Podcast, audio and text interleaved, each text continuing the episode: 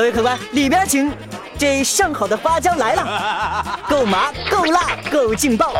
电影圈里的大事小情，酣畅淋漓的麻辣点评，欢迎收听银 Sir 亲自掌勺的花椒电影。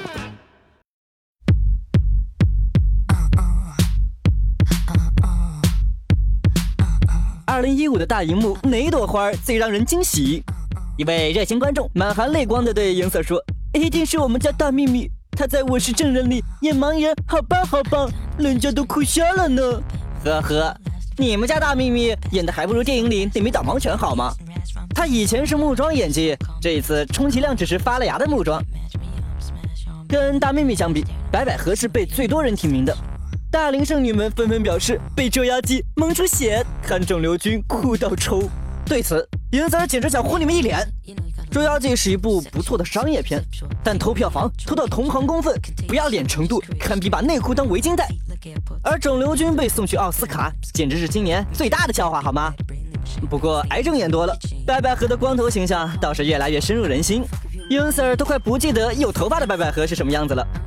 跟上面两位相比，杨子姗的提名似乎更加有理有据。她在《重返二十岁》里演技生动有层次。但这部电影跟韩国原版一模一样，也是挺没劲儿的。而且不护犊子的说，杨子姗的表现跟原版之间隔着整座北京城的雾霾。最重要的是，希望杨子姗同学擦亮双眼，表接《钟馗伏魔暴走神探》这类烂片了好吗？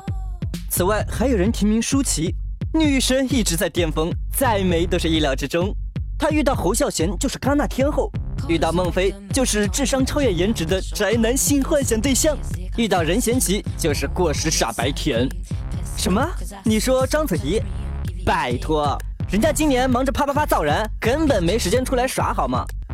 姚晨，你嘴巴是有多大，敢提名他？周迅，人人都爱周公子，可他今年没什么电影啊，还是洗干净等他和吴镇宇的《黑色曼陀罗》吧。所以今年最惊喜女演员查无此人，不服吗？来咬我呀！